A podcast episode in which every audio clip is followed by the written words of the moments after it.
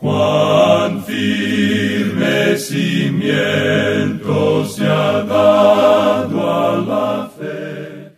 A través de la Biblia, un análisis de la Biblia libro por libro que le ayudará a crecer espiritualmente. Estos estudios fueron diseñados por el doctor J. Vernon McGee. Acompáñenos en este fascinante recorrido a través de la Biblia. La palabra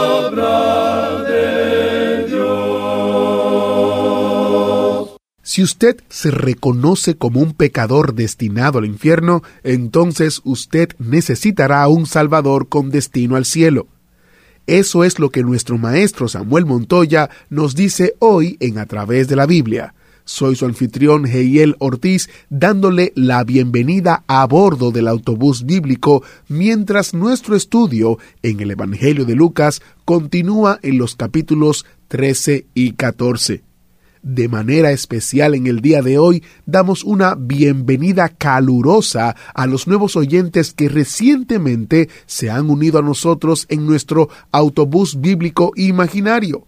Junto con el equipo internacional de A través de la Biblia, digo bienvenidos a bordo a los oyentes que están subiéndose al autobús bíblico en Downey, California, en los Estados Unidos, escuchando la emisora en línea que se llama Comunidad cuadrangular. También a los oyentes de la emisora en línea que se llama Frecuencia 3 en Colina, Santiago de Chile. Me da mucho gusto extenderles la bienvenida y un saludo afectuoso a todos nuestros nuevos compañeros junto con el equipo de las emisoras. Ahora vamos a orar y dedicarle este tiempo al Señor. Padre Celestial, pedimos entendimiento y sabiduría mientras oímos tu palabra. Hazla viva y activa en nuestras vidas. En el nombre de nuestro Señor Jesucristo oramos. Amén. Ahora iniciamos nuestro recorrido bíblico de hoy con las enseñanzas del Dr. Magui en la voz de nuestro hermano Samuel Montoya.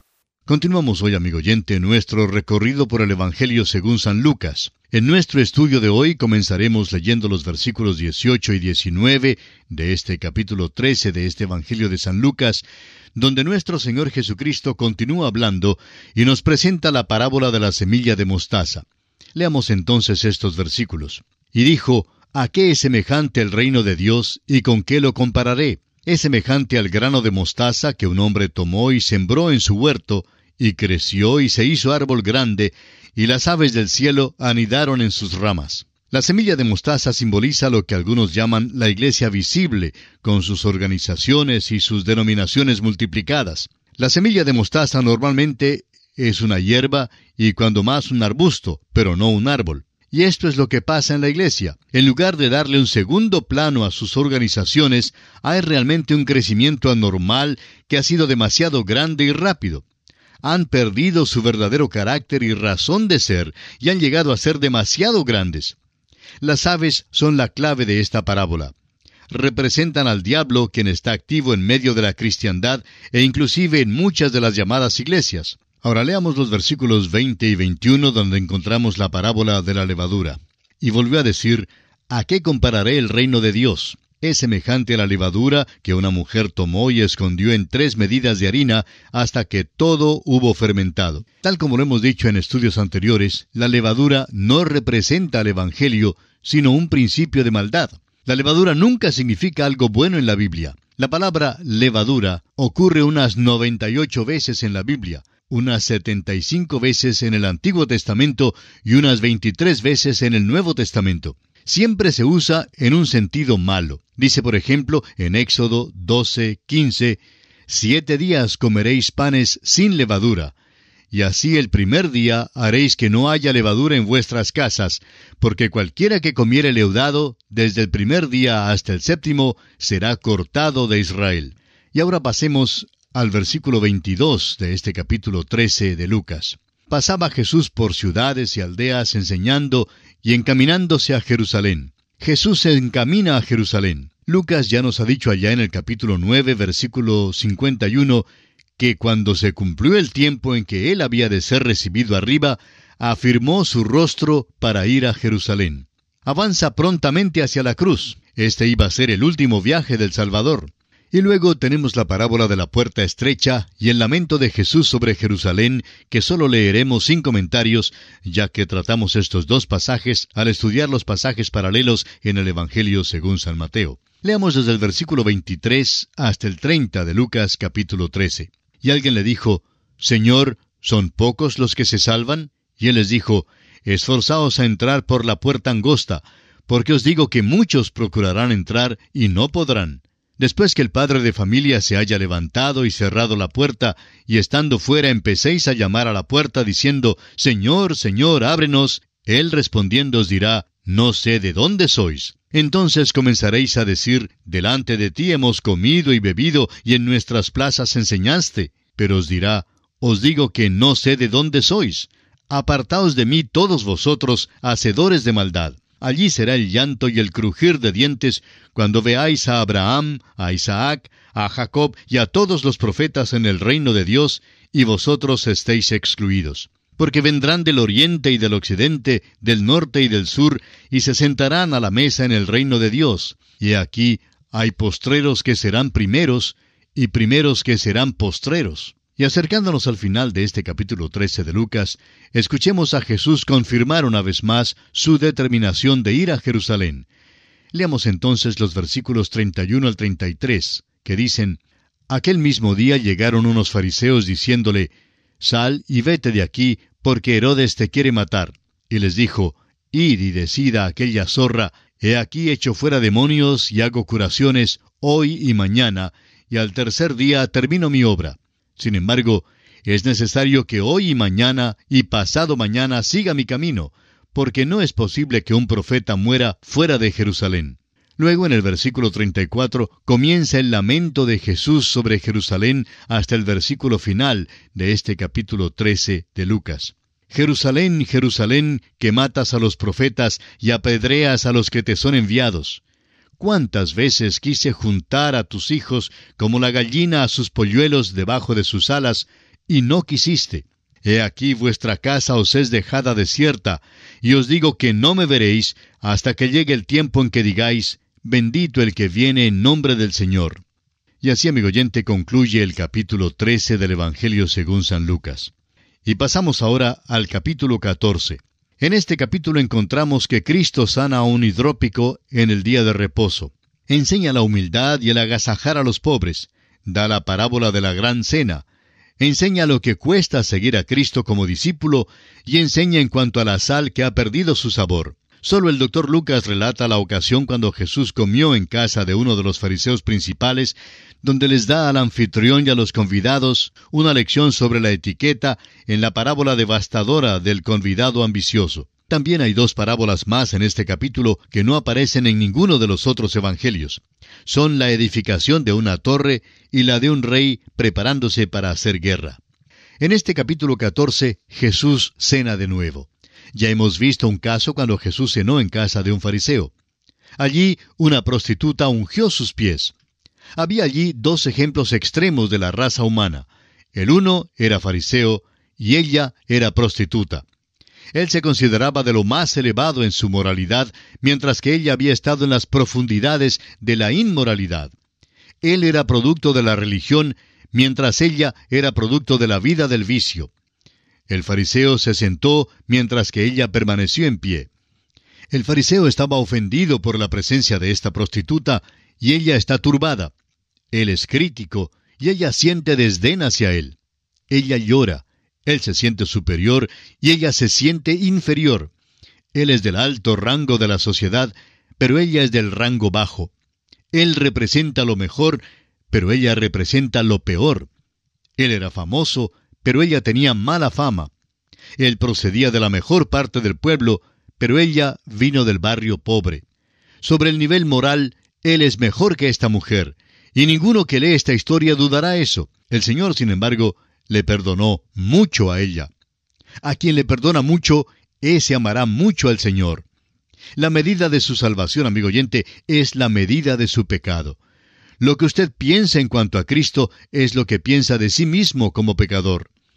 Si usted es un pecador pequeño, entonces necesita de un Salvador pequeño.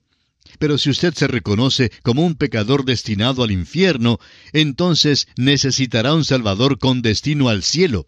Bueno, Jesús cena de nuevo y esta vez nos vamos a gozar.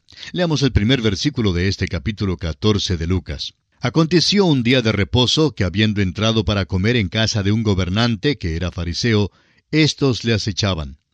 Tenemos que confesar que si un fariseo nos hubiera convidado a cenar en el día de reposo, hubiéramos rehusado ir. Este fariseo solo quería espiar al Señor. Este primer versículo provee el medio ambiente, el tono y el color de la situación. Fue el preludio antes de la cena lo que causó la tensión. Ahora el versículo 2 dice, Y he aquí estaba delante de él un hombre hidrópico. Una trampa había sido puesta para atrapar al Señor. Creemos que este hombre había sido colocado allí premeditadamente para atrapar al Señor. Pero fíjese usted lo que el Señor hace. Leamos el versículo 3 y la primera parte del versículo 4 de este capítulo 14 de Lucas. Entonces Jesús habló a los intérpretes de la ley y a los fariseos, diciendo, ¿Es lícito sanar en el día de reposo? Mas ellos callaron. El Señor hizo una pregunta primero, pero ellos tuvieron miedo de responderle. Continuemos leyendo parte del versículo 4 como también el versículo 5. Y él, tomándole, le sanó y le despidió. Y dirigiéndose a ellos dijo, ¿Quién de vosotros, si su asno o su buey cae en algún pozo, no lo sacará inmediatamente, aunque sea en día de reposo?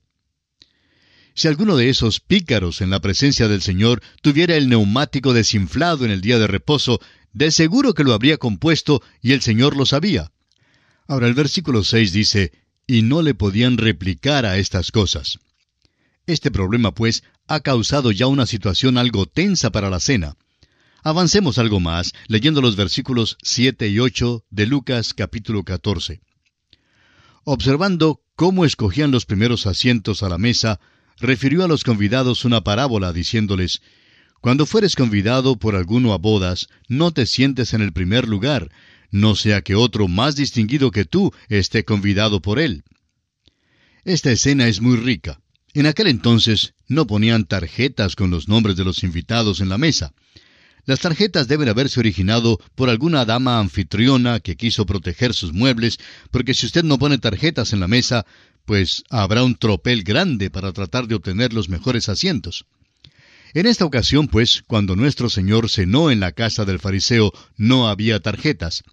Cada uno de estos pícaros presentes habían criticado al Señor Jesucristo, y cuando llegó la hora de la cena, cada uno corrió hacia el primer asiento. En aquellos días había cuatro asientos principales en la mesa. El primer asiento era de rango superior al cuarto asiento principal, y todos querían sentarse en el primer asiento, pero es obvio que todos no podían sentarse allí. Esta parábola revela pues dos cosas. Primero, a los ricos les faltó la urbanidad. Y en segundo lugar, Cristo reprendió sus malos modales en la mesa. Cuando la cocinera anunció a la mesa, todos corrieron enseguida a la mesa. La mesa en aquel entonces era un mueble muy bajo y todos se recostaban a su alrededor. En cada lado había tres lugares donde se podía recostar. En una situación así, era el segundo asiento, o sea, el que ocupaba el lugar central, el que constituía el lugar de honor. En otras palabras, habría los asientos número uno, número dos y número tres en un lado, en el lado que consideraríamos como la cabeza de la mesa. El asiento número dos sería, pues, el lugar de mayor honor. Al otro lado de la mesa habría los asientos número cuatro, número cinco y número seis, y entre estos, el número cinco sería el lugar de honor. Siguiendo la mesa al otro lado, hay los asientos número siete, número ocho y número nueve, y allí el puesto número ocho sería el lugar de honor. Y por fin, al cuarto lado de la mesa, el número once sería el lugar de honor. Es comprensible que algunos de estos viejos fariseos no pudieran moverse tan rápido como lo hacían algunos de los fariseos más jóvenes. Así pues, cuando la cocinera anunció a la mesa, el viejo, el que se había acercado lo más cerca posible a la parte donde comían, corrió para recostarse en el asiento número dos. Pero uno de los fariseos más jóvenes llegó antes que él y por tanto se volvió rápido para tratar de alcanzar el asiento número cinco. De nuevo llegó demasiado tarde porque alguien ya estaba allí. Así que con prisa trató de llegar al número ocho, pero tampoco llegó a tiempo. Casi sin aliento, volvió para correr al asiento número 11 y llegó a tiempo. Este era un lugar bajo, pero todavía tenía un lugar de honor. Y así se recostó allí casi sin aliento. ¿Puede usted imaginarse, amigo oyente, lo cómico que debe haber sido observar a estos hombres corriendo lo más rápido posible para tratar de llegar a los lugares de honor? Ahora leamos los versículos 9 y 10 de Lucas capítulo 14. Y viniendo el que te convidó a ti y a él, te diga, da lugar a éste, y entonces comiences con vergüenza a ocupar el último lugar. Mas cuando fueres convidado, ve y siéntate en el último lugar, para que cuando venga el que te convidó te diga, amigo, sube más arriba. Entonces tendrás gloria delante de los que se sientan contigo a la mesa. El Señor Jesús le dijo a este grupo que cuando uno es convidado a una cena, no se debe lanzar hacia el lugar de honor. El anfitrión puede estar pensando en otra persona para sentarse en el lugar en que uno se ha sentado, y entonces tendrá que venir y decirle, tenga la bondad de pararse e ir a otro puesto más bajo aquí se va a sentar otro. Para llegar al lugar más bajo, amigo oyente, todo lo que necesita hacer es mudarse un solo puesto, pero es una acción humillante que da pena. Si es que le convidan, pues, a una cena, siempre vaya al lugar más bajo. No tendrá ninguna dificultad en alcanzarlo, porque ningún otro tratará de llegar allí. Luego, cuando llegue el anfitrión y vea dónde se sienta usted, dirá, Usted es el convidado de honor. Tenga la amabilidad de sentarse en este lugar de honor. Y entonces otro tendrá que cambiar su puesto. Esta es la buena etiqueta y es exactamente lo opuesto a la conducta que acaba de demostrar este grupo. Nuestro Señor saca en claro un gran principio de este incidente. Leamos el versículo 11 de Lucas capítulo 14. Porque cualquiera que se enaltece será humillado, y el que se humilla será enaltecido. Ahora el Señor corrige al anfitrión. Leamos los versículos 12 al 14. Dijo también al que le había convidado, Cuando hagas comida o cena, no llames a tus amigos, ni a tus hermanos, ni a tus parientes, ni a vecinos ricos, no sea que ellos a su vez te vuelvan a convidar y seas recompensado. Mas cuando hagas banquete, llama a los pobres, los mancos, los cojos y los ciegos, y serás bienaventurado porque ellos no te pueden recompensar, pero te será recompensado en la resurrección de los justos. Nuestro Señor está manifestando ahora otro gran principio. La mayoría de nosotros convidamos al mismo grupo a comer en nuestra casa una semana, y la semana siguiente vamos a la casa de uno del mismo grupo, y así pasa semana tras semana. Pero el Señor aquí está condenando esta práctica. No hay nada malo en convidar a su grupito de vez en cuando, pero ¿ha pensado usted alguna vez en hacer algo para aquellos que no tienen nada? Ellos no le pueden corresponder el mismo favor. No podrán convidarle a usted a cenar la próxima semana. Haga, pues, algunas pocas cosas en las cuales usted sea el dador sin detenerse a pensar si va a ser recompensado. Volviendo ahora al pasaje que nos ocupa, ¿puede usted imaginarse la tensión que había ya en esta cena? El Señor principió las cosas sanando al hidrópico. Miró cara a cara a los convidados y les corrigió su falta de urbanidad. Luego hasta corrigió al anfitrión mismo. El ambiente, pues, era tenso. Nadie decía ni una palabra. Ahora el versículo 15 nos dice, Oyendo esto, uno de los que estaban sentados con él a la mesa le dijo, Bienaventurado el que coma pan en el reino de Dios. Sin duda este hombre tenía la costumbre de expresarse con palabras altisonantes y piadosas. En aquel momento delicado de silencio, cuando todo estaba tan tirante, un viejo pícaro habló diciendo, Bienaventurado el que coma pan en el reino de Dios. Ojalá pudiéramos nosotros haber estado allí y le habríamos preguntado, ¿qué quiere decir usted con eso? Dudamos que pudiera habernos dicho lo que realmente quería decir. Su declaración no fue nada más que una piadosa frase ya gastada. Se oye decir muchas pero grulladas piadosas en nuestros círculos conservadores de hoy en día, y hasta nos cansa oírlas. Es cosa maravillosa alabar al Señor, pero a veces llega a ser algo fastidioso cuando una persona constantemente repite la misma frase, Gloria a Dios o Aleluya, pero realmente no alaba al Señor. Cuidémonos pues de usar las frases piadosas ya gastadas. El Señor se volvió pues hacia este pícaro y creemos que sus ojos se encendieron con ira al hablarle. Leamos los versículos 16 y 17 de este capítulo 14 de San Lucas. Entonces Jesús le dijo, Un hombre hizo una gran cena y convidó a muchos. Y a la hora de la cena envió a su siervo a decir a los convidados, Venid, que ya todo está preparado. La parábola de la gran cena tendría interés especial para todos los convidados a esta cena porque se relacionaba con una ocasión similar a esta. Era costumbre de enviar invitaciones a tales cenas con mucha anticipación, pero al llegar el día de la cena, la costumbre era enviar otra invitación personal. Dios, amigo oyente, ya ha puesto en circulación una invitación a toda la humanidad.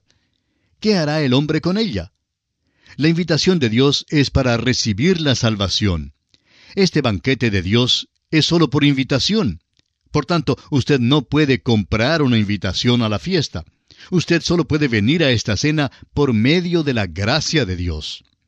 El apóstol Pablo escribiendo a los Efesios dice en el capítulo 2 de su carta versículos 8 y 9, Porque por gracia sois salvos por medio de la fe, y esto no de vosotros, pues es don de Dios, no por obras para que nadie se gloríe. La condición para poder asistir al banquete es aceptar el don de Dios. Lo único que excluirá del cielo a cualquier ser humano es su negativa a aceptar la invitación. Esta invitación dice, Venid, que ya todo está preparado. Con esta parábola, el Señor Jesús le dice al fariseo, Tú dices, Bienaventurado el que coma pan en el reino de Dios.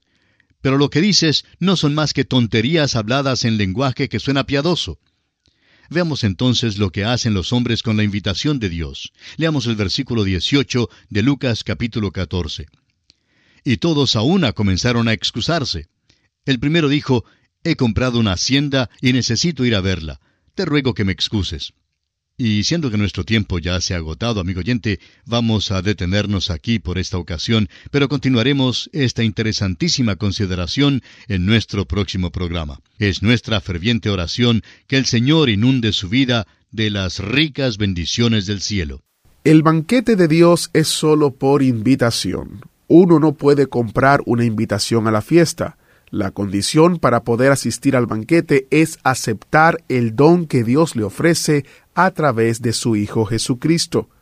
Si a usted le gustaría conocer a Dios, le invitamos que visite nuestro sitio web a través de la biblia.org y haga clic en la foto que dice Cómo conocer a Dios.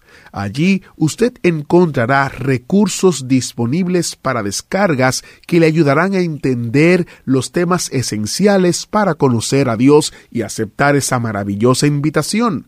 Visite a través de la Biblia.org. Soy Geiel Ortiz y si Dios lo permite, estaré con usted en una próxima entrega de A través de la Biblia.